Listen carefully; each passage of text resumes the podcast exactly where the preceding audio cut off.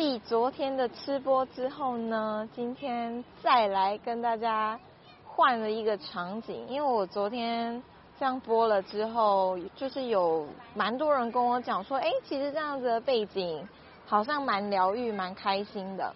那今天呢，想要跟大家分享，就是二零二一怎么突破自己这件事情。其实不只要二零二一啦，只是因为。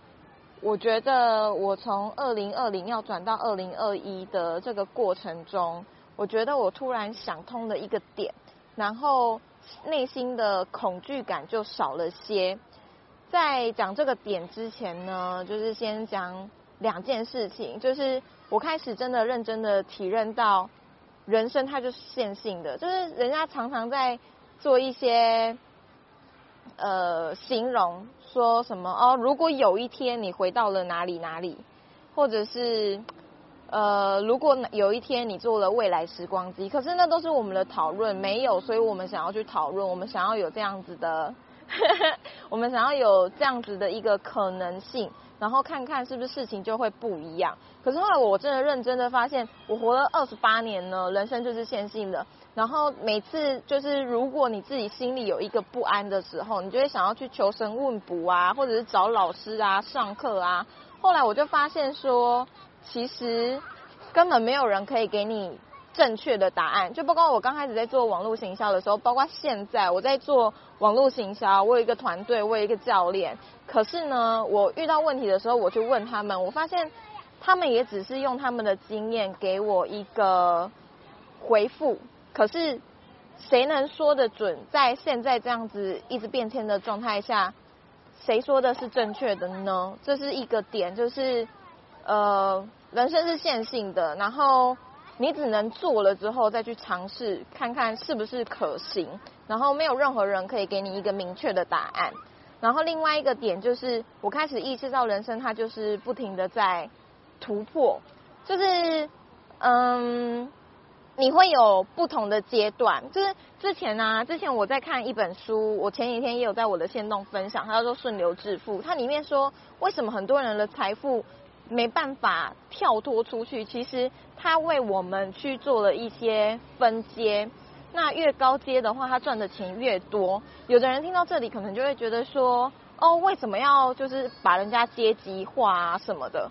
可是我觉得那是一种。形容你不要，就任何事情它都是中性嘛，你不要把它认为说是好像因为高阶的人就会欺负低阶的人，然后会有一种优越感，那是那个人的选择，我们可以不要选择成为那样子，就是有优越感，然后又去欺负他人的人呐。可是我真的发现，呃，包括心智的强大跟跟很多事情，它都是有阶层的。那你要怎么去判断说？自己是不是在某一阶？就是每次当你觉得说自己好像都在做重复性的事情的时候，然后你好像觉得被困住的时候，其实那就代表你在某一个阶层，然后你需要去跨阶。那到底要怎么跨阶？为什么每一个人他没办法去跨阶？是因为他就重复做着一样的事情，然后就希望自己的未来可以有所不同，那当然是不可能的。所以。嗯，你要跨界的过程中一定会有障碍，然后一定要去突破。你不是选择突破，你就是维持原状，或者是往下掉。那我知道了这两件事情之后，我才会给自己一件事，就是我一直在想，我去年到底做对了什么事情，可以终于在网络上开始赚到钱。我就发现，真的就是面对可恐惧，然后克服恐惧，因为人生是线性，你一直想要去外面找捷径，其实没有任何的捷径。以及，嗯，本来这就是常态，就是你接受了，呃，各个面相，不只是你心智的面相，或者是你财务的面相，它都有不同的位阶。然后，当你开始感到不舒服的时候，你想要改变的时候，你就是开始想要跳阶了。所以，你就必须接受说，你要跳阶的时候是会有不舒服的状态，那你就要面对它，你才有办法。我掉了一个树叶。你才有办法去跨越它，所以呢，嗯，很多人问我说，为什么我敢直播啊，还是什么的？